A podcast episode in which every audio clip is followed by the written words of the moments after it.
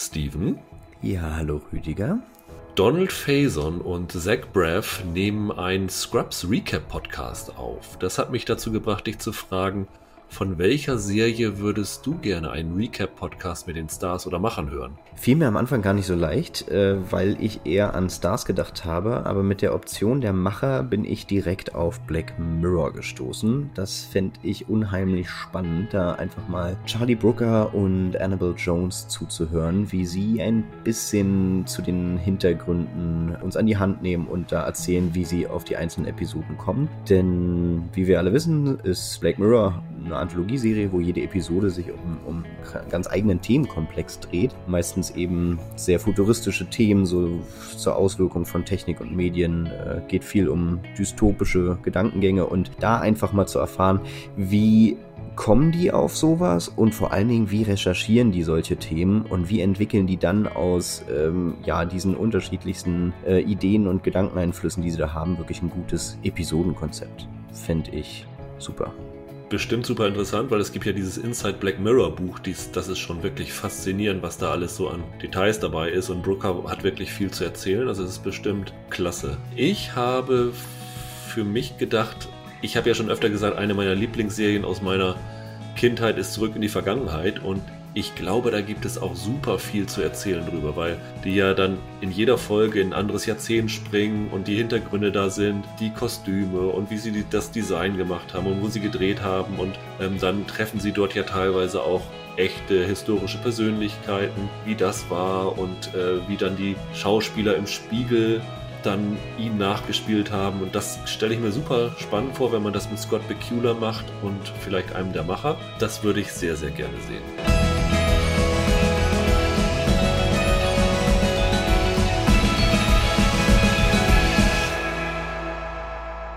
Hallo und herzlich willkommen zu einer neuen Ausgabe von Serienweise. Mein Name ist Rüdiger Meier und ich begrüße ganz herzlich Steven Sova. Einen wunderschönen guten Tag aus Berlin. Ja, wir sind wieder Corona-korrekt im Homeoffice und weit voneinander getrennt. Äh, wie hast du die Zeit bisher so verbracht? Ja, mit ganz viel Podcast hören, auf jeden Fall. Äh, ist ja jetzt so das Format der Stunde eigentlich. Äh, wenn man gerade so verfolgt, was los ist, dann sind Podcasts, habe ich das Gefühl, auf jeden Fall eine der ähm, primären Informationsquellen und Unterhaltungsmöglichkeiten für die Leute. Deswegen finde ich gut, dass wir jetzt auch mal ein bisschen podcasten. Ansonsten, ja, mir geht's gut. Ich bin noch nicht infiziert. Wir hier im beschaulichen Berlin-Köpenick sind noch recht abgeschieden und ja, alles soweit in Ordnung, aber es ist schon äh, eine irgendwie sehr beklemmende, ähm, diffuse Zeit. Vielleicht sollten wir mal mit Herrn Drosten über Emergency Room reden oder irgend sowas. Das könnte vielleicht ganz interessant sein. Ja. Ob er Dr. House auch immer so witzig fand wie wir. Ja, aber wir sind schon in der privilegierten Situation, dass wir noch äh, relativ frei in unseren Jobs arbeiten können. Also da haben es andere viel härter und viel schlechter getroffen. Von daher schöne Grüße an alle, die in dieser Zeit wirklich viel zu tun haben oder auch an alle, die nicht mehr arbeiten können. Das ist echt eine scheiß Situation und wir hoffen, dass wir es vielleicht mit diesem kleinen Stündchen ein wenig erträglicher machen können. Worüber wollen wir heute reden? Ja, Steven und ich, wir reden über die vierte Staffel von Haus des Geldes, beziehungsweise es ist der vierte Teil von Haus des Geldes, die zweite Hälfte der zweiten Staffel, heißt es, glaube ich, offiziell. Und danach rufe ich nochmal meinen guten Kumpel Andreas Baumgart an und wir reden über unsere letzten drei Folgen von Star Trek Picard und wie uns die Serie so allgemein jetzt gefallen hat. Wie immer könnt ihr uns Feedback geben, gerne auf unserer Webseite serienpodcast.de, auf Twitter unter serienpodcast oder per Mail an serienweise.web.de. Wir freuen uns über jede Nachricht. Wenn ihr irgendwelche Fragen zu Serien hat, habt oder irgendwas anderes, könnt ihr uns auch gerne mal schreiben. Vielleicht machen wir dann auch mal einen Mailback-Podcast oder so, wenn genug zusammenkommt. Das könnte ganz interessant werden. Aber dann wollen wir jetzt mal zu Haus des Geldes kommen. Eine Serie, die du mir irgendwann näher gebracht hast, Steven, ne? Genau, ja. Haus des Geldes war tatsächlich damals so, ein, so eine Serie, die äh, ich irgendwie bei Netflix entdeckt hatte. Damals tatsächlich auf so einen Tipp hin von meinem Bruder und der meinte, hey, hast du da eigentlich schon mal reingeschaut? Äh, irgendwie berichtet darüber keiner. Ja, und dann habe ich äh, mir das angeschaut und fand das echt ja, erstaunlich rasant inszeniert und irgendwie ähm, echt auch raffiniert gemacht, so wie das alles aufgebaut war. Und hab dir davon erzählt und du hast erstmal so ein bisschen mit den Augen gerollt, ach nee, so eine Heist-Serie, oh, klingt nach spanischer Telenovela mit Bankraub und äh, keine Lust. Und dann, ja, hatten wir aber so ein lustiges Podcast-Format, wo du damals, das war eine recht schwache Startwoche, da gab's nicht so viele Sachen, die irgendwie auf der Uhr standen. Da hast du drei Redakteuren bei TV Spielfilm gesagt, los, jetzt überzeugt mich doch mal mit euren Serienkonzepten. Und letztendlich habe ich gewonnen mit meiner Haus des Geldes Serie, das weiß ich noch. Ich konnte dich genau. zumindest überzeugen. Und ja, wir waren uns, glaube ich, beide ganz einig, dass zumindest der erste Teil ziemlich überragend war. Also, dass der schon sehr, sehr gut gemacht war. Der zweite Teil dann schon so ein bisschen abflachte, aber immer noch so die Spannung hochhielt und einfach, ja, sag ich mal, mit den Sachen, die dann halt am Ende auch noch so passiert sind, einfach immer noch ein gutes, rundes Ende ergab. Ja, und dann hatten wir uns zuletzt, hatten wir uns, glaube ich, auch nochmal über Teil 3 unterhalten, oder? Da waren wir, ja. Genau. Wir haben uns, glaube ich, genau, du hast mich zu Teil 2 angefixt und zu Teil 3 haben wir uns äh, in einem Podcast unterhalten, genau. Ja, ich, ich meine, dass wir bei Teil 3 so ungefähr die Konklusion hatten, es war halt nicht mehr so stark wie halt irgendwie der erste Aufschlag. Aber das Konzept lebt halt von seiner Spannung und das konnte es immer noch liefern. Und ja, dass es halt so diesen, diesen neuen Charakter bekam, sozusagen mit diesem noch rebellischeren Anstrich, dass man hier sozusagen auch noch so ein bisschen politischen Unterton reinbringen will. Das ist vielleicht nicht immer gelungen, aber war halt ein ganz okayer neuer Ansatz. So würde ich es jetzt mal zusammenfassen. Wie die ganze Sache dann endete, war ja, also überhaupt, dass es jetzt sozusagen darum ging, die, ah, wie sagt man, hilf mir in Madrid, die die Bank von Spanien. Ist die Bank ne? von Spanien, genau. Darum ging es ja nun und da vor allen Dingen die Goldreserven sich ja einzuheimsen. Und das passierte mit äh, mal wieder natürlich einem raffinierten Plan, den der Professor da ausgeheckt hatte. Das war schon alles ganz okay, aber es war halt nicht mehr so, dass der, der frische neue Wind, den man noch in Teil 1 so gefeiert hat. So habe ich es zumindest wahrgenommen. Ja, also mir, mir ging das auch so. Wir hatten, glaube ich, damals gesagt, dass uns gestört hatte, dass sie zu sehr versuchen, das Erfolgsrezept der ersten beiden Teile zu wiederholen. Ne? Also, dass sie wieder eine Bank einbrechen, dass wieder im Hintergrund eine Vorgeschichte erzählt wird, dass sie sogar den Berlin, der ja in dem zweiten Teil draufgegangen ist, dass sie den wieder zurückbringen. Und das war dann irgendwie zu kalkuliert gewesen für uns, ne? Genau, ja, absolut. Es war letztendlich nochmal ein neuer Aufguss mit den ähm, ja, funktionierenden Elementen, die, wo man einfach gemerkt hat, dass man damit ein relativ breites Publikum begeistern konnte. Der dritte Teil endete dann ja damit, also sie waren ja in diese Bank von Spanien eingedrungen, einerseits um die Goldreserven zu klauen, andererseits aber um den Tokio frei zu pressen. Also sie waren ja nach, der, nach dem zweiten Teil in alle Winde verstreut, haben ihren Reichtum genossen, haben auf Inseln und in Asien irgendwo entfernt uh, unbehelligt gelebt, bis Rio und Tokio Fehler gemacht haben, beziehungsweise Tokio, die dann sich von der Insel entfernt hat und dann haben die beiden miteinander kommuniziert, das wurde abgehört und Rio wurde gekidnappt und die versuchen halt mit dem Banküberfall Druck zu machen, dass der Rio der in Gefangenschaft gefoltert wird, um die Location der anderen Einbrecher zu verraten, dass der freikommt. Das ist dann in dem dritten Teil auch geglückt. Der Rio ist dann in die Bank reingekommen. Es endete dann damit, dass die mittlerweile neue Kommissarin, die gegen sie ermittelt, ein ziemlich perfides Manöver gestartet hat, indem sie Nairobi ihren Sohn vor die Bank geführt hat und als sie äh, aus dem Fenster guckt, einen Scharfschützen auf sie angesetzt hat. Die wurde also niedergeschossen und sie haben versucht, mit äh, Panzerwagen die Bank zu stürmen, was dann die Bankräuber mit Hilfe von Panzerfäusten verhindert haben. Und ganz wichtig noch, der Professor, der ja mit der Kommissarin, mit der ersten Kommissarin gemeinsam von außerhalb die Mission steuert, die beiden wurden fast gestellt, wurden getrennt und ähm, die Kommissarin wurde in einem Hühnerstall überwältigt und der Professor hat über Mikrofon gehört, was dort passiert ist und äh, es wirkte, als hätte die Polizei seine Geliebte erschossen was wir aber schon da wissen, dass das nur eine Finte gewesen ist. Genau, ne? das war so eine, so eine Scheinhinrichtung, um den Professor sozusagen aus dem Konzept zu bringen, weil diese neue Ermittlerin da, diese Alicia Sierra, die so eine, so eine ganz giftige, genau hochschwanger, aber ähm, genauso hochgiftig ungefähr, kommt die daher, äh, die ja, hat halt, sage ich mal, ihr Rezept ist es mit, mit möglichst großer Härte, ja, diesen ausgeklügelten Plan immer zu durchkreuzen. Also ähm, einfach den Professor durcheinander zu bringen, weil sie genau weiß, dass der halt eigentlich schon alle, ja, so, so Fäden in der Hand hält. Und das geht auch am Anfang, naja, sage ich mal, ganz gut aus ihrer Sicht, also aus der Sicht dieser Alicia, denn der Professor äh, reagiert völlig über und kommt ins Schwitzen und versucht ja, Lissabon, seine Geliebte, die ehemalige Kommissarin, da irgendwie zu retten. Aber schafft es zum Glück nicht, muss man sagen. Ja, dann geht, geht diese, die neue Staffel dann los. Hattest du denn nach diesem Cliffhanger Lust oder Freude auf die vierten, auf den vierten Teil? Also ich muss sagen, dass meine, sage ich mal so, meine Begeisterung für das Format sowieso schon so ein bisschen gesunken ist. Ich kann mir das jetzt so gut angucken. Ich habe jetzt von den neuen Folgen auch erst zwei gesehen. Äh, ich bin immer noch der Meinung, dass man das ganz gut so nebenbei weggucken kann, aber ich bin jetzt nicht mehr so äh, riesiger Fan und bin eigentlich auch ehrlich gesagt der Meinung, dass ähm, Netflix da jetzt auch langsam Schluss machen kann mit.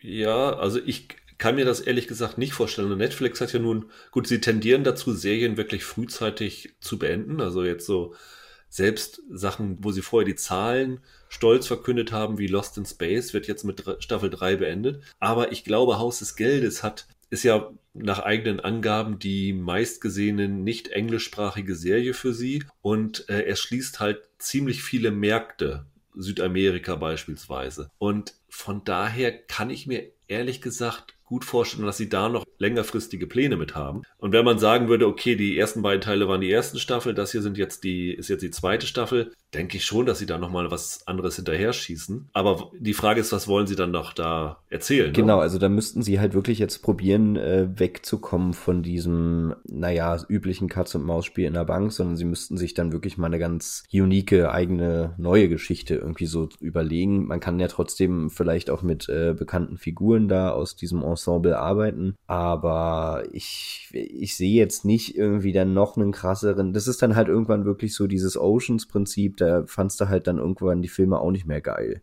Weil, ja, du hast halt so Heist-Movies dann irgendwie auch schon genug gesehen, da brauchst du jetzt dann nicht noch einen krasseren Überfall und noch einen raffinierteren Plan. Das ähm, nutzt sich so ein wenig ab. Ich habe ja sogar schon ein bisschen mehr gesehen als du. Ich habe die ersten vier Folgen sehen dürfen. Also mehr hat die Presse auch nicht zur Verfügung gestellt bekommen. Und ich muss sagen, die vierte Folge endet mit einem wahnsinnig guten Cliffhanger, wo ich jetzt echt gespannt bin auf die die letzten vier, die da noch kommen. Obwohl mich, muss ich jetzt gleich schon mal ehrlich sagen, die ersten vier Folgen auch nicht vom Hocker gerissen haben. Ich finde es auch wie du, dass man das gut gucken kann immer noch dass es so zum Nebenbeischauen echt Spaß macht. Ich finde aber, dass die Serie, die, würde ich sagen, in den ersten, zumindest im ersten Teil, teilweise auch noch im zweiten Teil, ein echter Thriller war mit dem dritten Teil und jetzt auch mit dem vierten Teil zu einer, ja, zu einem bisschen Seifenoper verkommen ist. Ja, also das ist äh, so ein Aspekt, den ich auch an diesem ganzen, also jetzt vor allen Dingen an der neuen Staffel, aber auch schon an Teil 3 schon zu kritisieren habe. Ich finde, sie bauen immer mehr, vor allen Dingen halt auch Frauen-Männer-Paare rein, wo man das Gefühl hat, ja, das ist jetzt halt wirklich nur, um irgendwie Unruhe zu stiften innerhalb der Bank, außerhalb der Bank und überall wird halt sozusagen so eine, so eine Liebesbeziehung ja, relativ zweckdienlich eingesetzt. Das finde ich eigentlich auch sehr offensichtlich und irgendwie nervt es mich ein bisschen. Ja, und dann haben sie ja dann im dritten Teil dann auch noch den Bankdirektor, war der der Direktor? Ich glaube ja, von der ersten Bank, die sie überfallen haben, ja. äh, in die Bank, in die neue Bank reinstürmen lassen, ist jetzt einer der Geiseln. Der ist dann ja auch noch der Vater von dem Kind von der einen Bankräuberin. Von dieser Monika. Also die, diese Monika ist ja eigentlich mit diesem Denver zusammen, diesem Hitzko Hitzkopf Denver. Und genau das ist halt auch so ein, so ein, so ein Aspekt dieses Dreieckskonstrukt da, was, was ich nicht so richtig, also was ich nicht so richtig abnehmen kann und ja, was ich äh, nicht gut finde. Und das ist halt ein bisschen schade. Das ist ein Grund, warum für mich der dritte Teil und der vierte Teil nicht mehr so funktionieren. Der andere ist, dass ich das Gefühl habe, sie haben die Erzählweise ein bisschen verändert und dabei aus den Augen verloren, was den ersten Teil und teilweise den zweiten Teil so spannend gemacht hat. Nämlich, du hattest dort ja dieses Duell zwischen dem Professor auf der einen Seite und der Kommissarin, die jetzt seine Geliebte ist, Raquel, auf der anderen Seite. Und du hast diese Geschichte aus, ja, man kann sagen, aus Sicht des Professors grob erzählt bekommen. Also er ist ja nicht selber der Erzähler, aber aus, aus seiner Perspektive, aus der Perspektive der Bankräuber. Und du als Zuschauer wusstest die ganze Zeit nicht, wenn etwas schief geht, und es ging ja wirklich sehr, sehr viel schief dort bei dem Überfall, ist das jetzt etwas, was der Professor einkalkuliert hatte, was Teil seines Plans ist, oder ist das tatsächlich etwas, womit er nicht gerechnet hat, wo die Kommissarin ihm einen Schritt voraus war und wo er jetzt improvisieren muss?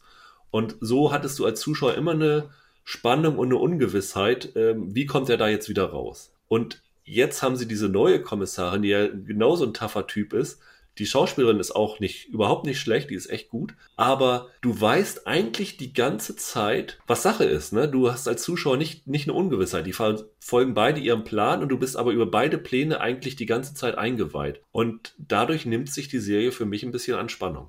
Genau. Ergänzend muss ich noch sagen, äh, die Erzählerstimme ist ja die ganze Zeit schon und auch in den neuen Folgen jetzt wieder Tokio, die ich auch wirklich wieder toll finde, die hier eine super Rolle spielt und äh, für mein Dafürhalten auch wirklich ja, nochmal so ein bisschen Spannung reinbringt, weil sie hier mehr Verantwortung übernimmt in den neuen Folgen und da zu diesem, oh, wie heißt er, der, der neue Typ? Palermo. Genau, Palermo, genau, äh, so ein Gegengewicht bildet und Genau, das ist aber auch so ein, dann wiederum so ein Teil, der war ja anfangs, also in den ersten beiden Teilen schon ganz wichtig, dass du sozusagen diesen Lagerkoller innerhalb der Bank immer als wichtigen Erzählpart hast, dass halt irgendwann auch die Stimmung kippt und, sage ich mal, die Bankräuber untereinander halt irgendwie ähm, Streitigkeiten austragen, aber eben auch mit den Geiseln halt in Kontakt geraten und da so typische Spannungen aufkommen. Das ist auch hier wieder der Fall, ähm, nimmt aber teilweise so überhand, dass ich es nicht so ganz glaubwürdig finde in, in manchen Facetten. Aber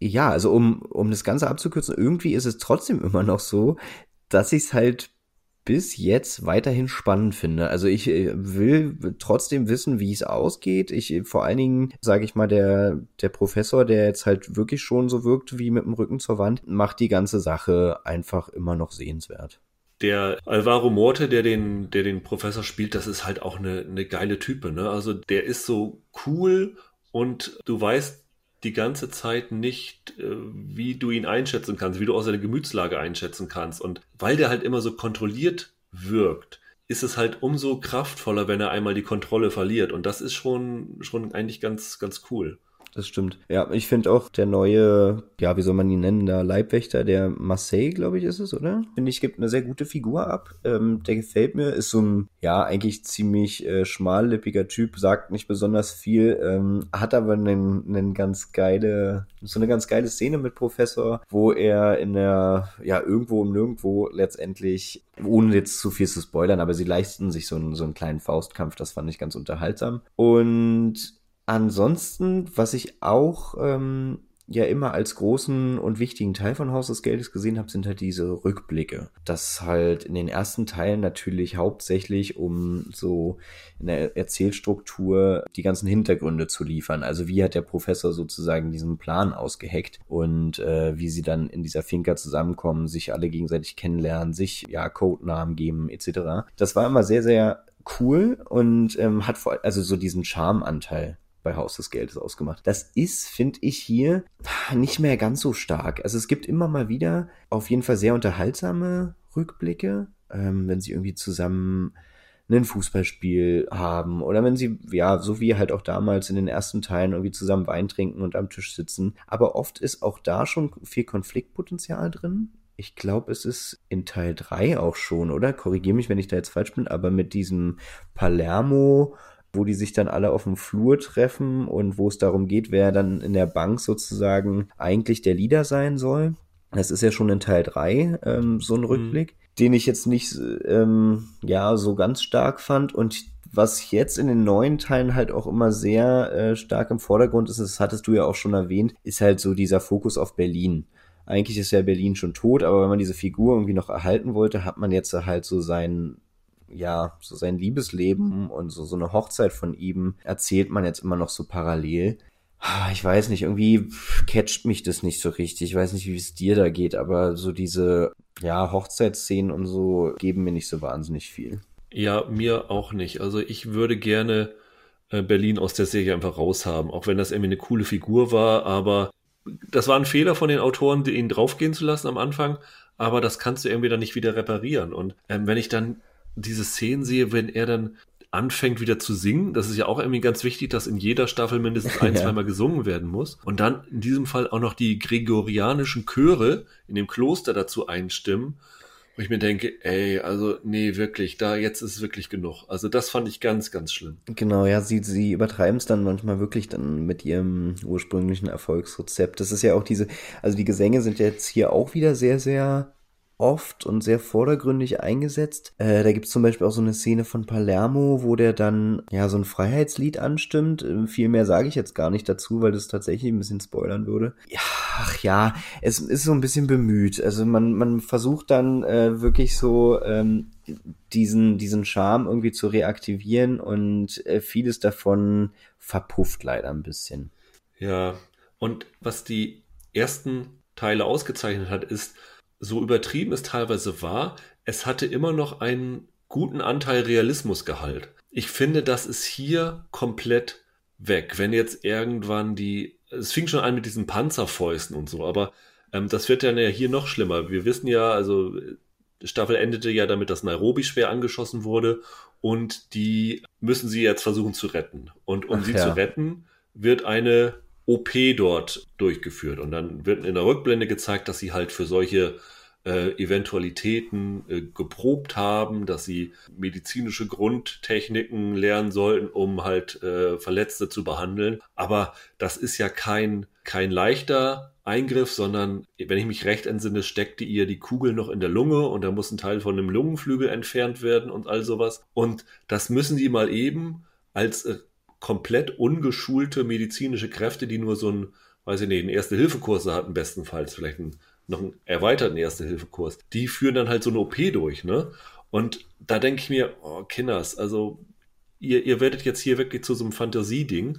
Und ähm, das, das finde ich ein bisschen schade, weil so ist die Serie nicht losgegangen. Nee, das stimmt. Ich, ich fand ja sogar noch, äh, ja, sag ich mal, das ist so ein okayen Ansatz, da, sag ich mal, über diesen Skype-Move irgendwie wieder so ein bisschen dieses improvisierte Haus des Geldes Ding so reinzubringen. Man hat halt irgendwie immer einen Plan A, aber wenn was schief geht, existiert auch ein Plan B. Okay, da hat man sich jetzt überlegt, dann könnte man halt per Skype irgendwie jemanden zuschalten.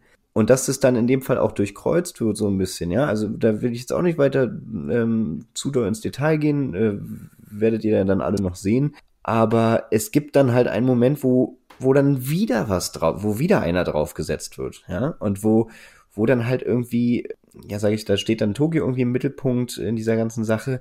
Und das hat dann sowas, ja, so metaphysisches. Also sie, sie erinnert sich an etwas zurück, da muss ich dir recht geben. Das hat dann ein bisschen was von Fantasy. Also, das fand ich einfach nicht in Ordnung. Und ach ja, es ist so ein bisschen, also Haus des Geldes ist halt jetzt wirklich stärker das geworden, was man vielleicht ganz am Anfang auch von der Serie erwartet hatte, als man ähm, ja so den Macher auf dem Papier gesehen hat und wusste, der hat halt eigentlich bisher nur spanische äh, Telenovelas im, fürs spanische Fernsehen gedreht. Und jetzt, ja, diese, diese Seifenoper-Elemente, die haben wir ja schon angesprochen, werden mehr. Und dieses leicht ins Fantastische äh, abdriftende wird mehr. Trotzdem, wie gesagt, äh, ist, glaube ich, wenn du jetzt mir auch noch ähm, da sagst, dass in der vierten Folge sogar noch ein geiler Cliffhanger drin ist, dann ist es ja trotzdem immer noch Teil dessen, was, was die Serie mal star stark gemacht hat. Es, es hat immer Momente und wie gesagt, du willst dann auch, weil sie da haben sie wirklich Schulung drinne, solche Momente zu setzen. Es ist wie 24 im Grunde genommen, ne? wo du Stimmt, dann eine ja. Woche wartest, musstest, aber die haben immer am Ende so einer Folge einen Moment geguckt, da konnte seine Tochter noch so blöd mit dem Puma in den Bergen rumlaufen. Ähm, am Ende wolltest du weitergucken, weil dieser Cliffhanger so super war, dass du denkst, oh, jetzt will ich wissen, wie es weitergeht. Und das können die halt richtig, richtig gut, Alex Pina und seine Autoren. Das stimmt. Das zeichnet das wiederum aus. Aber ich würde ja auch sagen, wir sind vielleicht zu überkritisch oder so, aber ähm, wenn man mal verfolgt, wenn sie bei Twitter irgendwie einen neuen Trailer oder so angekündigt haben auf dem Netflix-Feed, ähm, da kam dann unten runter, ja, die ersten beiden Staffeln waren war es noch super, danach ist es blöd geworden oder so. Also das ist schon, hat sich schon so ein bisschen durchgesetzt. Also ich habe von vielen auch gehört, die gesagt haben, ja, nee, ist jetzt nicht mehr so meins jetzt die letzte Staffel gewesen. Ist ein bisschen schade, aber wie gesagt, man kann es immer noch gut gucken. Man ist wahrscheinlich nicht mehr so gefesselt äh, wie vorher und greift nebenbei ab und zu mal zum Handy, was man in den ersten Staffeln vielleicht nicht so gemacht hat. Aber es ist immer noch eine unterhaltsame Serie, muss man sagen. Ja, das stimmt absolut. Und jetzt aber nur noch ein Gedankenspiel. Ähm, bei Serien ist ja eigentlich immer so, wenn man noch länger äh, mit den Figuren Zeit verbringt, dann wachsen einem die umso mehr ans Herz. Jetzt mal so ganz ketzerisch gefragt, bei welchen Figuren ist es denn bei dir noch so? Weil ich habe mich selbst bei den Gedanken erwischt, dass ich halt irgendwie das Gefühl hatte, dass mir jetzt außer Tokio und der Professor halt eigentlich alle so ein bisschen egal waren. Und das ist natürlich dann auch so ein Zeichen von, naja, mangelhafter Figurenentwicklung im Drehbuch, dass ich teilweise mir dachte, also wir haben es jetzt angesprochen, ja, dass da halt Konflikte so sehr konstruiert wirken, dass ich das nicht mehr so glaubwürdig abnehmen konnte und das ist dann auch ein Versäumnis einfach von Alex Pina und seiner, sein, seinem Autorenteam, oder siehst du es anders? Ich weiß nicht, vielleicht bin ich da auch zu überkritisch, aber zum Beispiel auch so eine Lissabon, muss ich ehrlich sagen, mir gehen die ewigen Verweise, sage ich mal, auf ihre Tochter und ihre Mama und, und, und so auf dem ein bisschen auf den Geist, weil das halt immer so, so ein Dropping ist. Also man, man nennt dann halt irgendwas, aber so richtig geht es halt in der Figur gar nicht auf. Also ich, ich spüre das jetzt nicht so richtig, dass das halt wirklich so, ja, ihr eigen ist und ihr Gedanken entspricht. Aber ja, das stört mich zum Beispiel auch so ein bisschen, das hatten wir vielleicht noch nicht erwähnt. Ja, mir geht das ähnlich. Also ich bin immer noch an dem Professor interessiert, äh, mit Abstrichen auch an Tokio. Ich finde auch den, den ehemaligen Assistenten der ersten Kommissarin, der jetzt hier in dieser Staffel leider eine viel, viel zu kleine Rolle bisher hat. Ach ja, stimmt. Ja. Den finde ich immer noch ganz gut. Aber die anderen, ja, die sind halt für mich mittlerweile so, so ein bisschen zu Hassfiguren, ist vielleicht ein bisschen übertrieben, aber durch diese ganzen Seifenopern-Elemente sind die mir halt irgendwie dann doch irgendwie, haben sie sich mir entfremdet. Und ich glaube auch, es war ein strategischer Fehler, in der dritten Staffel oder dem dritten Teil wieder so viele neue Figuren einzuführen. Also sie haben dann in den ersten beiden Teilen einige Leute verloren bei dem Banküberfall, aber vielleicht wäre es dann doch besser gewesen, sich auf diese Kerngruppe zu konzentrieren und nicht so auf diesen Palermo, der mir unfassbar auf den Senkel geht, ähm, so eine große Nummer zu machen. Ja, und der wirkt halt wirklich einfach komplett überzeichnet. Also der ist halt so ein, ja, so ein Charakter, den, den man da halt reinsetzt mit ganz, ganz vielen Ecken und Kanten und der halt äh, naturgemäß halt irgendwie für Unruhe sorgen wird. Und ja, irgendwie so, so gefühlt den ganzen Haufen da innerhalb der Bank dann zur Irrenanstalt werden lässt. Ja, das ist dann wirklich zu überdreht. Aber wir werden zu Ende gucken. Wir werden, also wirst du dir auch, es gibt ja heute auch ähm, noch eine Doku dazu, ne? Haus des Geldes, das Phänomen, wo dieser, diese unglaubliche Erfolgswelle um die Serie ähm, abgefeiert wird, die ich auch noch nicht sehen konnte.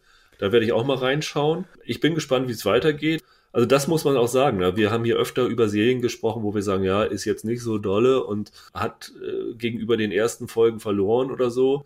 Und das sind dann auch Serien, wo du dann nach dem, was die uns an Screener gegeben haben, einfach nicht mehr reinguckst. Und das hier wird sicherlich eine Serie sein, wo ich am Wochenende den Rest der Staffel gucken werde. Also das schafft sie halt immer noch, ne? Ja, genau, weil man halt irgendwie auch, wie du vorhin dieses 24-Phänomen schon erwähnt hast, weil man einfach jetzt wirklich äh, dann diese einzelnen Schritte noch gehen möchte, um einfach zu erfahren, wie führen sie das zu Ende. Also das auf jeden Fall. Ich kann mich darüber dann halt auch so trefflich ärgern und mich mal mit meinen Kumpels dann unterhalten und dann können wir darüber uns austauschen und wir finden es halt irgendwie wahrscheinlich alle so ein bisschen doof, was äh, teilweise da abgeht, aber äh, man kann trotzdem ja gut drüber reden. Also es ist halt einfach so eine äh, Serie, die man äh, gut nebenbei schauen kann und die auch zum zum Talk danach ganz gut taugt. Also es ist definitiv noch nicht im Hate-Watching-Territorium. Nee, das noch nicht. Nein, das noch nicht. Das ist halt äh, so, so ein bisschen, sind so Nicklichkeiten, über die man sich da aufregt. Dann danke ich dir, Steven. Dann schalten wir gleich zu Star Trek Picard und ja, ich wünsche dir alles Gute, bleib gesund und ich hoffe, wir haben den Mix wieder ein Thema, wo wir zusammen sprechen können. Ja, das hoffe ich auch. Und ähm, ja, ich hoffe, du hast auch mit Andreas ganz viel Spaß und ähm, ganz viele liebe, liebe Grüße nach Hamburg und bleibt gesund. Mach's gut. Jo, ciao, ciao. Ciao. Jetzt begrüße ich bei mir Andreas Baumgart. Hallo Andreas. Hallo Rüdiger. Wir sprechen ja ständig über Star Trek PK, haben uns schon zweimal getroffen. Einmal nach den ersten drei Folgen, wo wir vorsichtig optimistisch waren, noch voller Vorfreude. Dann nach der Folge 7, wo bei uns schon Ernüchterung eingesetzt hatte, dass die Serie irgendwie nicht so richtig vom Fleck kommt. Und jetzt wollen wir eigentlich noch mal kurz die letzten drei Folgen Revue passieren lassen und einschätzen, wie uns die Serie jetzt im Ganzen so gefallen hat. Äh, Andreas, willst du den Anfang machen? Wie ist dein Fazit? Ja, kann man sich anschauen, muss man aber nicht. Nach dem Ende habe ich mich gefragt, was Patrick Stewart bewogen haben könnte, diese Serie zu machen. Das Drehbuch kann es unmöglich gewesen sein, weil die ganze Geschichte ist ziemlich unoriginell von Anfang bis zum Ende. Man hat viele Aspekte, die man von Star Trek kennt, aber vielleicht auch schon besser gesehen hat oder auch in anderen äh, Produktionen auch schon besser gesehen hat. Und es gibt am Ende eine äh, Szene, wo es nochmal um den Abschied einer geliebten Figur geht. Das war sicherlich auch ein bisschen Dreh- und Angelpunkt für diese ganze Geschichte. Aber es kommt eigentlich zu wenig rum. Und dann gibt es, was mich auch sehr gestört hat, man hat so ein paar kalkulierte Wow-Momente auch am Ende nochmal. Und die verpuffen aber. Es, es packt einen irgendwie nicht. Ich habe mich gefragt, ob es daran liegt, dass sie vorher schon so, dass das so dahin plätscherte, dass man so gar keine Spannung mehr hatte, innerlich weiter zu gucken. Also ich fand es, es war enttäuschend. Man konnte es gucken, aber es war war, es war kein großer Wurf, leider. Ja, also wir können ja wieder, da wir jetzt ja so halb Recap-mäßig das machen, ähm, auch gerne spoilern. Also von daher, also ihr solltet es schon gesehen haben. Auf jeden Fall, wenn wir jetzt hier weiterreden, dann können wir nämlich auch so in diesem Fall deutlicher auf die, auf die Sachen eingehen. Ja. Ich würde tatsächlich gerne auf den Tod nochmal später zurückkommen, aber den, die Wow-Momente, also sehe ich tatsächlich ähnlich wie du. Also es gab so ein paar Momente, die man auch so visuell bei Star Trek noch nicht so richtig gesehen hat. Also ich, mir fällt so als erstes in den letzten drei Folgen die äh, Aktivierung des Borg Cubes zum Beispiel. Ja, und vor allen Dingen, wenn denn die Luftschleusen geöffnet werden und diese ganzen Borg-Drohnen ins All geschleudert werden. Das, das ist ja ein gespenstisches äh, Szenario, ne? Und das ist, du hast das Gefühl, die Geschichte erzählt das als so eine Art Fußnote. Das passiert noch schnell und dann gibt es schon eine Blende wieder in eine ganz andere Szene. Aber das, das wäre eigentlich ein total packender Moment gewesen, wenn man die, die Borgs auch noch mal stärker emotional aufgeladen hätte. Aber die, das, die waren ja im Grunde genommen eigentlich nur Staffage in dieser, äh, in diesem Zehnteiler. Ich weiß nicht, wie du das siehst. Ja, die, die Stärke, wenn Star Trek mit dem Borg gearbeitet hat, war eigentlich immer, wenn sie die Borg nicht als das Kollektiv, das sie sind, betrachtet haben, sondern individuelle Figuren reingenommen haben. Ne? Also wenn Picard zu Locutus von Borg geworden ist, was jetzt hier auch immer wieder mal angedeutet wird. Das ganze Trauma von Seven of Nine im Verlauf von, von Star Trek Voyager. Die Geschichte mit You oder so. Ich meine, das war ja damals auch bei Next Generation eine wirklich wunderbare Folge, die You-Folge. Und ich finde auch, dass You letztendlich nicht so, auch sein Tod ist jetzt irgendwie, das ist alles so en passant, das passiert so, aber so das große Drama wird eigentlich verschenkt. Ja, also es, es gibt dann ja diese Szene, die ich von der Idee her stark finde. Also wenn jetzt äh, Seven of Nine zu so einer Art Borg Queen für kurze Zeit wird ja. und dieser innere Widerstand sozusagen einerseits wieder in dieses Borg-Kollektiv einzutreten und andererseits mit anderen Menschen das zu machen, was mit ihr gemacht worden ist. Das ist wirklich stark, aber das ist hier so en passant, ne? Also. Es passiert halt abgehakt, habe ich immer das Gefühl gehabt. Es, ist, es gibt keinen keinen echten Klimax dahin, sondern es passiert plötzlich, man wird aber nicht vorbereitet, man kann sich dann vorstellen, was in der Figur vorgeht, aber man empfindet es nicht wirklich. Und also da hat die Serie viel liegen lassen. Mit so einem Aspekt hätte Star Trek Next Generation eine ganze Folge gefüllt. Das sehe ich auch so. Und hier, hier sind es fünf Minuten vielleicht. Und das ist, habe ich ja letztes Mal schon äh, gesagt, beim letzten Podcast. Mich hat an dieser Serie gestört, dass ich das Gefühl hatte, dass ich diese Figuren nicht richtig kennenlerne. Und die letzten drei Folgen haben das nicht besser gemacht. Dann kommt dann irgendwann wieder Seven of Nine dazu, dann kommt irgendwann nochmal wieder Riker dazu. Aber so richtig, äh, dann kommt hier die Commanderin O, die, die Verräterin. Die aber auch total generisch böse ist irgendwie so. Also. Ja, und mir erschließt sich teilweise die Motivation nicht der Figuren nicht, mir erschließt sich das Leid der Figuren nicht.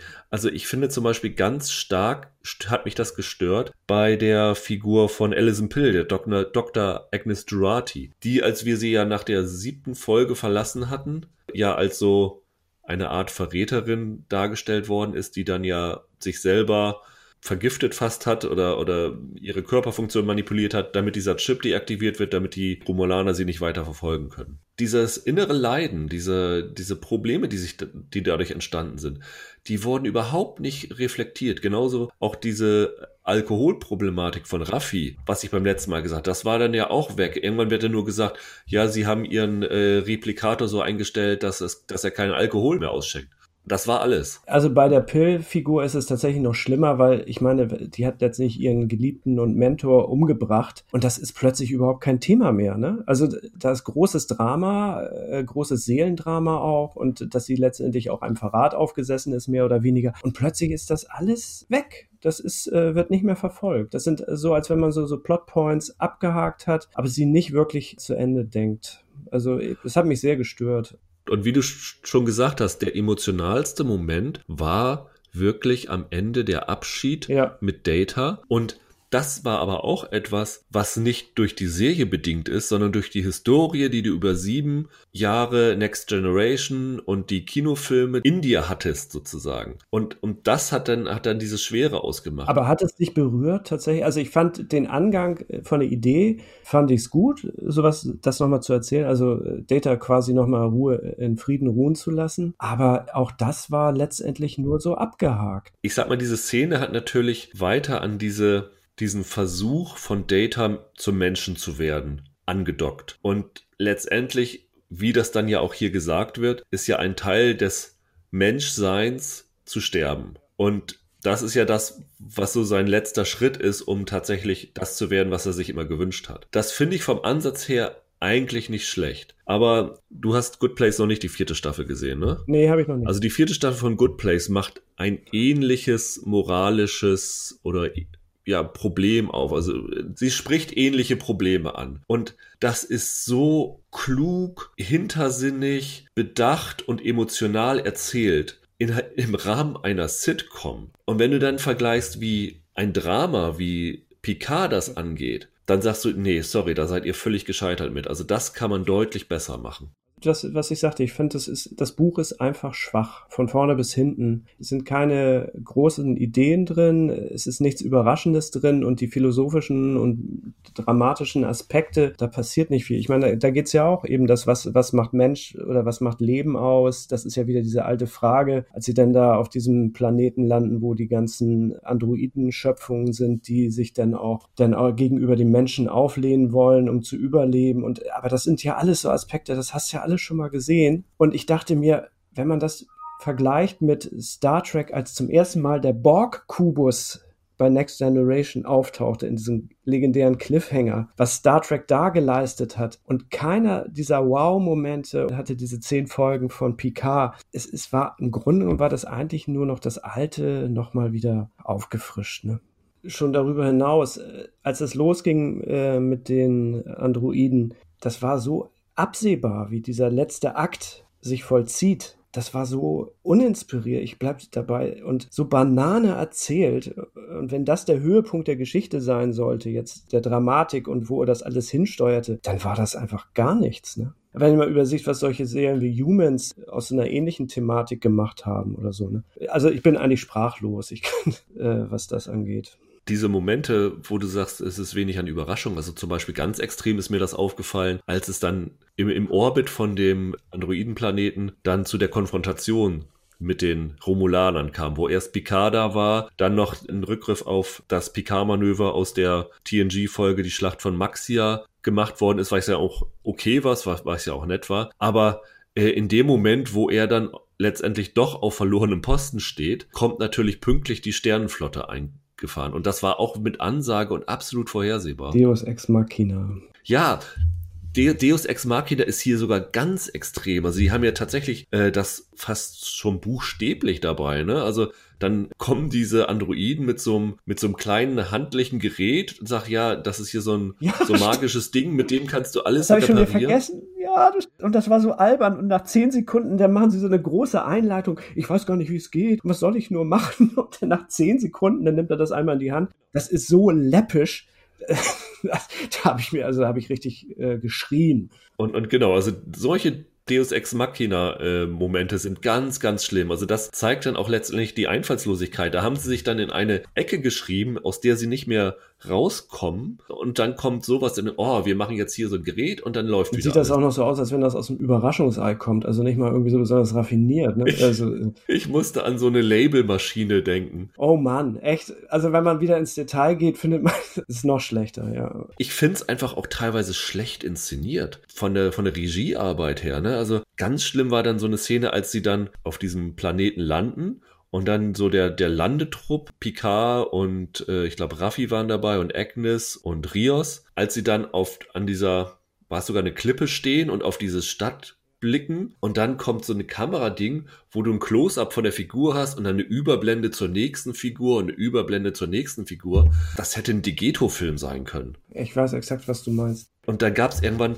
kommt, sagt irgendwer dann, look at what the cat dragged in und dann kommt ein Schnitt, wie Agnes eine Katze streichelt. Ja, das hatte so New Age Kitsch, ne, so ein bisschen auch alles, ne? Also auch dieses dieses Idyll der, der Androiden, was irgendwie so aussieht, als wenn man auf so einer griechischen Insel Urlaub macht. Und dann hingen da auch noch Ikea Lampen an der Wand. Also da war bei mir eh Feierabend. Und dann kommt ja dieser Moment im Orbit, wo dann halt die Sternenflotte auftaucht und dann kommt der Umschnitt und du siehst das Gespräch zwischen Picard und auf der anderen Seite Riker schön wieder in seiner Sternflottenuniform gekleidet als Acting Captain, äh, die sich dann so ein bisschen äh, Geplänkel an den Kopf werfen. In dieser Szene habe ich wieder gedacht, was ich beim letzten Mal auch schon gesagt habe, Mann, ich möchte einfach nur eine ganz handelsübliche, langweilige Star Trek-Serie, wo jede Folge irgendwie eine Geschichte erzählt wird. Und ich brauche diesen ganzen Kram einfach nicht. Aber so eine ganz simple Star Trek-Serie, da hätte ich jetzt echt Lust drauf. Ja, es, im Grunde genommen ist es jetzt, es war das, was wir ja am Anfang schon sagten, es geht um dieses Wiedersehen und alle verstehen sich gut und man wird als Fan, als alter Fan nochmal versichert, allen, alle sind gut untergekommen und haben nichts auszustehen. Ich finde auch, also man möchte eigentlich mal wieder einfach so ein klassisches Weltraumabenteuer und ja, aber das wurde, da wurden wir nicht bedient. Und die Klammer der Folgen der gesamten Staffel, die hat sich mir ehrlich gesagt nicht erschlossen, weil sie haben ja am Anfang der Staffel dann gesagt, ja, Picard hat so einen Hirntumor, kann man vielleicht ganz äh, vereinfacht sagen. Und ähm, da hatten wir am Anfang drüber spekuliert, was, äh, was das Ganze soll. Und ich hatte, meine Vermutung war ja, dass es aus seiner Zeit als äh, Locutus von Borg zurückgeht, dass er da Folgeschäden, ne? Also Folgeschäden hatte, genau, ist das richtige Wort, das mir nicht einfiel. Und dass dann durch diese Artefaktgeschichte, wo die halt versuchen, dieses, diesen Borg-Cube zu analysieren und das Ganze, dann am Ende es eine Lösung gibt, wie Picards Tumor entfernt wird. Das haben sie überhaupt nicht gemacht, sondern sie haben das zu Ende erzählt und Picard daran sterben lassen. Und mir hat sich ehrlich gesagt überhaupt nicht erschlossen, was das Ganze sollte. Also ich finde, diesen Erzählmechanismus kann man machen, wenn du dann wie bei Logan zum Beispiel, wo ja Stuart sich ja auch von einer anderen Figur verabschiedet hat, diese Figur dann im wahrsten Sinne des Wortes zur Ruhe betten will. In diesem Fall haben sie ja aber, und das finde ich im Nachhinein einen riesigen Fehler, ja schon gesagt, es wird eine zweite Staffel geben. Und dann lassen sie am Ende dieser ersten Staffel Picard sterben und müssen ihn dann ja irgendwie zurückbringen. Und dann ist auch zum Beispiel dieser ganze mögliche emotionale Einschlag durch diesen Tod von Picard völlig für die Katz. Aber ganz im, hat es dich irgendwie berührt, dass da irgendwas in ihm gärt und dass es für ihn zu Ende gehen könnte? Das hatte man doch auch niemals das Gefühl, die ganzen zehn Folgen. Und es, ab und zu äh, hatte er mal Kopfschmerzen und war mal weggetreten, aber du hattest nie das Gefühl, wie du schon sagtest, dass diese Figur wirklich in Gefahr ist. Und so gesehen äh, hat es dich natürlich auch nie spannungsvoll berührt. Und dass man dann äh, ihn da letztlich in einen anderen synthetischen Körper steckt, das ist ja, da sind wir wieder bei Deus Ex Machina. Man kann einfach alles machen machen und das ist so langweilig. Ne? Ja, und dann, dann haben sie natürlich auch noch, hm, wir wissen nicht, ob Patrick Stewart da noch länger Lust drauf hat und wie wir das jetzt weitermachen wollen, ob die Serie erfolgreich genug ist. Also machen wir da den Auswegmechanismus. Die Lebenszeit von ihm hat sich nicht verlängert. Das heißt, es ist auch nicht, steht nicht fest, wie lange er lebt. Er kann also auch in zwei Jahren tot sein. Also seine natürliche Lebensspanne hat sich dadurch nicht verändert. Und dann fragst du dich, warum habt ihr den Quatsch dann überhaupt erst gemacht? Ja, ich glaube, die hatten so viele Ideen und letztendlich äh, hatte man nicht genug Sorgfalt äh, für diese zehn Folgen aufgebracht, um die Geschichte wirklich zu entwickeln, um sich auf ein paar wirklich handfeste Dramen zu konzentrieren. Und man, man, wollte so ein bisschen Space Adventure und so ein bisschen Figurendrama und wollte gleichzeitig aber auch eine neue Crew äh, bilden, etablieren.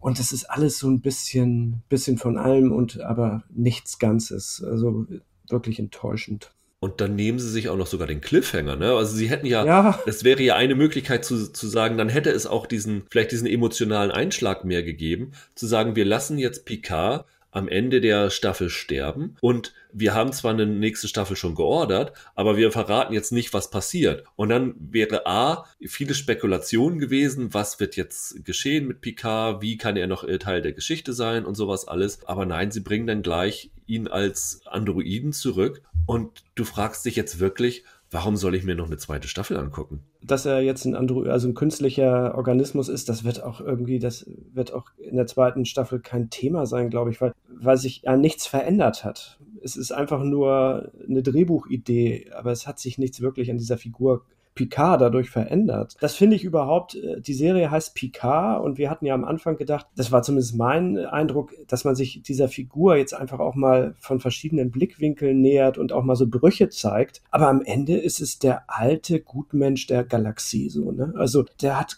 keinerlei Fallhöhe gehabt, keine Untiefen, da, da war nichts, sondern das war der mit dem klaren moralischen Kompass, der immer weiß, was richtig ist und er hat äh, seine Sidekicks, die ihm mehr oder weniger weniger dazu spielen und ihm den Rücken frei halten. Das war alles, was wir von Picard bekommen haben. Und da bleibe ich auch wieder dran. Ich finde, da hätte man viel mehr machen können jetzt. Was du mit dem Androiden noch gesagt hast, eben, das macht ja wirklich auch keinen Sinn in der zweiten Staffel, diesen, dieses Problem anzuführen, was bedeutet es jetzt, ein Android zu sein, weil das ist ja jetzt die Storyline der ersten Staffel schon gewesen, so ungefähr. Und dann kommt ja noch hinzu, diese erste Staffel hat ja so als großen Punkt wieder die Rücklegalisierung der Androiden. Und dann würde ich doch eigentlich erwarten von einem vernünftig geplanten Drehbuch, dass dann diese, diese große Wendung, wenn ich sie schon bringen will, dass Picard jetzt zum Androiden wird, dass die irgendwie einen Einfluss darauf hat, dass die diese Synths, diese Androiden wieder legal werden. Aber das findet komplett unabhängig voneinander statt. Stimmt. Dann, dann frage ich mich, was soll das Ganze? Ja, also man hätte auch da wieder viel machen können, äh, weil das tatsächlich eine Brisanz hat in der Geschichte, auch äh, mit Hinblick auf die Sternenflotte und so weiter. Ja, ich weiß auch nicht, warum man so leichtfertig solche Sachen verschenkt und daraus nichts gemacht hat. Und das Team jetzt, die Crew, die jetzt in den Weltraum fliegt für neue Abenteuer, die dann ins Staffel 2 kommen werden, ist da irgendwer, der dir ans Herz gewachsen ist? Ehrlich nicht. Also der, der Kapitän, den finde ich ja ganz gut. Den fand ich schon bei Die Musketiere ganz äh, lustig. Das ist einfach so ein Haut drauf. Der, der, das ist so ein Typ, der kann diese Abenteuerfiguren spielen. Der hätte vielleicht noch Potenzial, aber der Rest, äh, nee. Und dieser, dieser Weltraum-Elbe da, den können sie mir schenken. Also den, ja. den finde ich echt äh, hochgradig nervig. Ich finde den Santiago Cabrera ja eigentlich auch ganz äh, nett. Also der spielte ganz gut, aber dann diese, ich habe es dann, glaube ich, in meinen Notizen als der verrückte Professor hier mit die Eddie Murphy-Rolle, wo er dann irgendwie in einem Raum sitzt mit seinen vier holographischen Versionen, um die da was rauszuholen. Und jeder spricht im originalen anderen britischen Akzent. Ähm, das fand ich ganz, ganz, ganz schlimm, plump, dumm. Ja, das, dieses mit diesem, dieser, dieses multiple Persönlichkeit da durch seine Hologramme, das ist auch so ein Gag, den können sie sich gerne schenken äh, in der zweiten Staffel.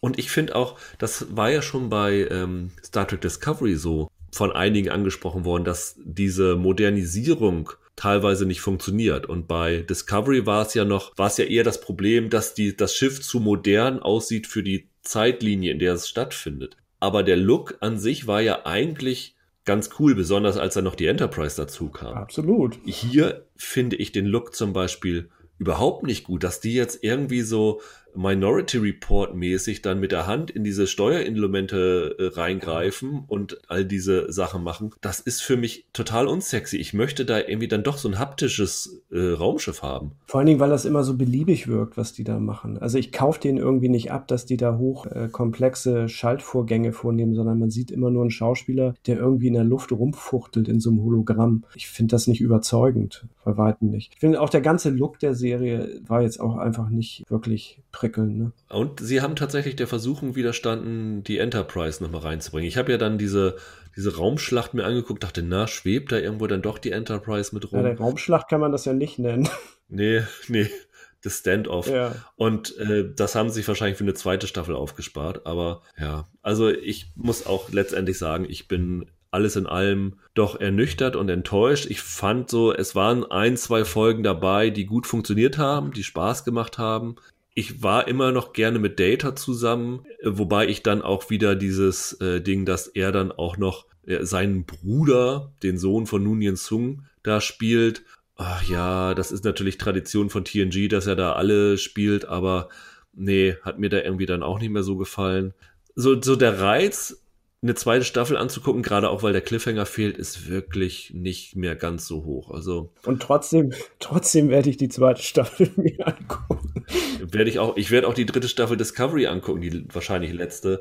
Vielleicht reden wir dann auch, auch nochmal darüber, aber. Können wir gerne machen, weil ich werde auch nochmal reingucken. Aber bei Discovery war es bei mir ja auch viel mit Prinzip Hoffnung und dann gab es immer mal so dieses Gefühl, jetzt geht's los und dann ging's, äh, passierte wieder nichts die nächste Folge. Oh Mann, ja. Wie ihr hört, sind wir leider ziemlich enttäuscht von Picard. Ich weiß auch nicht, ob unsere Ansprüche zu hoch waren anhand unserer ja, Beziehung zu Next Generation. Ähm, aber ich habe auch von, von vielen gehört, die keine Hardcore Star Trek Fans sind seit vielen Jahren, die da auch sehr wankend in den Einschätzungen der Folgen waren, teilweise gelangweilt waren, teilweise gute Folgen dabei waren. Aber ich glaube, so die den mehrheitsfähigen Konsens hat Star Trek Picard nicht gebildet. Nee, ich finde es erzählerisch ist es eigentlich späte 90er. Ne? Also es ist einfach, es hat sich zu viel getan, auch äh, was Serien, in welcher Qualität Serien heute Geschichten erzählen und in welcher äh, Qualität sie auch Figuren zeichnen. Und äh, da kann Picard leider zurzeit nicht ranreichen. Dann soll es das für heute gewesen sein. Äh, wir hören uns nächste Woche wieder mit einem Thema, das ich tatsächlich jetzt noch nicht genau weiß, aber es ist dann doch einiges gestartet. Vielleicht holen wir Tales from the Loop sogar noch nach, wenn wir da alles gesehen haben von oder irgendeine andere neue Serie, die startet. Aber auf jeden Fall sind wir nächste Woche wieder da, um euch durch die Quarantäne zu begleiten. Bis dahin, macht's gut, ein schönes Wochenende. Ciao, ciao. Tschüss.